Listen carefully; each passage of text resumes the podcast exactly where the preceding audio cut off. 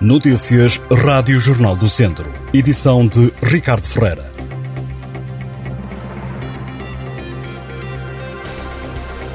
O Centro Histórico de Viseu não tem identidade, falta-lhe espírito de comunidade e espírito participativo entre agentes económicos e moradores. Ninguém contesta a beleza arquitetónica desta zona nobre da cidade de Viriato, mas são muitos os defeitos apontados e que têm levado à desertificação, assume quem frequenta o Casco Velho de Viseu. A zona histórica é um local com duas realidades e duas vivências, uma onde a diversão noturna contrasta com o sossego diurno, onde as casas de volutas começam a dar lugar a novos espaços construídos. A zona histórica acolhe atualmente moradores em risco de pobreza e exclusão social, idosos, famílias carenciadas e imigradas, com situações de realojamento recentes. A vulnerabilidade e necessidades dos moradores são notórias, embora escondidas e envergonhadas, é o que refere o diagnóstico participativo da Zona Histórica de Viseu, que foi promovido pela Junta de Freguesia da cidade.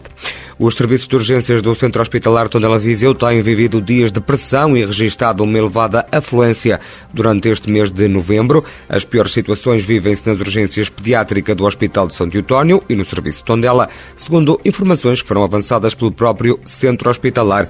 Na urgência pediátrica sente-se a maior pressão, tendo sido registrados cerca de 2.270 episódios, o que equivale a uma média de 141 crianças por dia, um número superior em 46% ao movimento registrado em 2021, com 1.545 crianças atendidas. É também um número maior face a 2019, o ano anterior à pandemia. Na pediatria, 60% das crianças atendidas na urgência recebem pulseiras verdes, azuis e brancas, considerados casos não urgentes. O cenário vivido nas urgências de Tondela não é diferente. Nos primeiros 16 dias do mês deram entrada no serviço 1.265 doentes.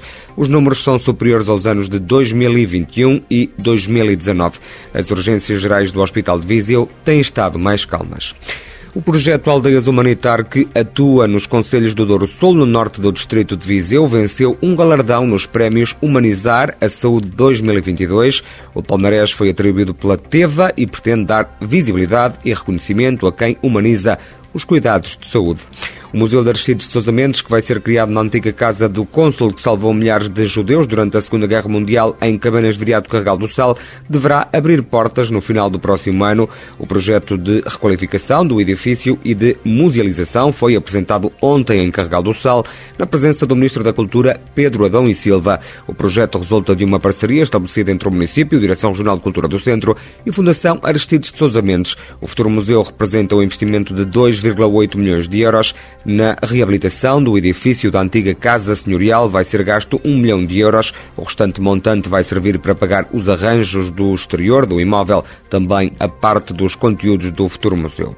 E o Tondela e o Académico de Viseu empataram no arranque da Taça da Liga. A primeira equipa a entrar em campo foi o Tondela, que empatou a zero em casa com o Estoril Praia numa partida do Grupo H da Taça da Liga e em que a diferença de escalões não se fez notar. Já o Académico de Viseu, no mesmo grupo, foi ao terreno do Torriense empatar a um golo. Yuri Araújo inaugurou o marcador para os vizienses aos 15 minutos. A equipa da casa empatou o encontro por Simão Rocha ao minuto 46. O Mortágua subiu este domingo à liderança da Série C do Campeonato de Portugal. A equipa do Sul do Distrito recebeu e venceu o Rio Maior por uma bola a zero numa partida da oitava jornada. Com este triunfo, a formação orientada por Rui Gomes, que ocupava o terceiro posto da tabela, passou a comandar o campeonato. Tem 16 pontos, os mesmos que o 1 de dezembro, que é segundo. Na Série B do Campeonato de Portugal, esta ronda número 8 não correu de feição aos dois clubes do Distrito em prova. O Rezende foi até à Ilha da Madeira jogar com o Marítimo B e saiu derrotado por uma bola a 0. Já o Castro Daire perdeu em casa com o Lusitânia por 2-0. Na tabela, tudo na mesma para os dois clubes do distrito, que estão em zona de despromoção. O Rezende é 11 classificado com 7 pontos, mais um que a equipa castrense que está um lugar abaixo. E o Mangualde regressou ao primeiro lugar da zona sul da divisão de honra da Associação de Futebol de Viseu este domingo, uma posição que tinha perdido há três jornadas para o Nelas. O Desportivo Mangualdense goleou os vaselenses por 3-0 e subiu ao lugar mais alto da tabela, beneficiando da derrota do Nelas com o Penalva do Castelo por 1-0. Já o Roriz protagonizou a maior goleada da jornada, derrotando em casa o Santa Combadense por 5-2. Esta foi a primeira vitória da época para a equipa do Conselho de Penalva do Castelo.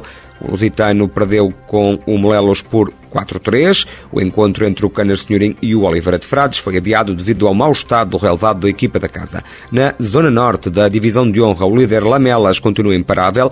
Este domingo foi ao terreno do Paivense ganhar por 4-2.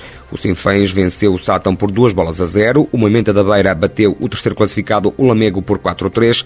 O Ferreira Daves levou de vencido o Pereira por 2-1 e o Piens empatou um golo com o Carvalhais. Na frente da Série Norte, da divisão de honra está tudo na mesma, comanda o Lamelas, seguido do Sinfãs e do Lamego.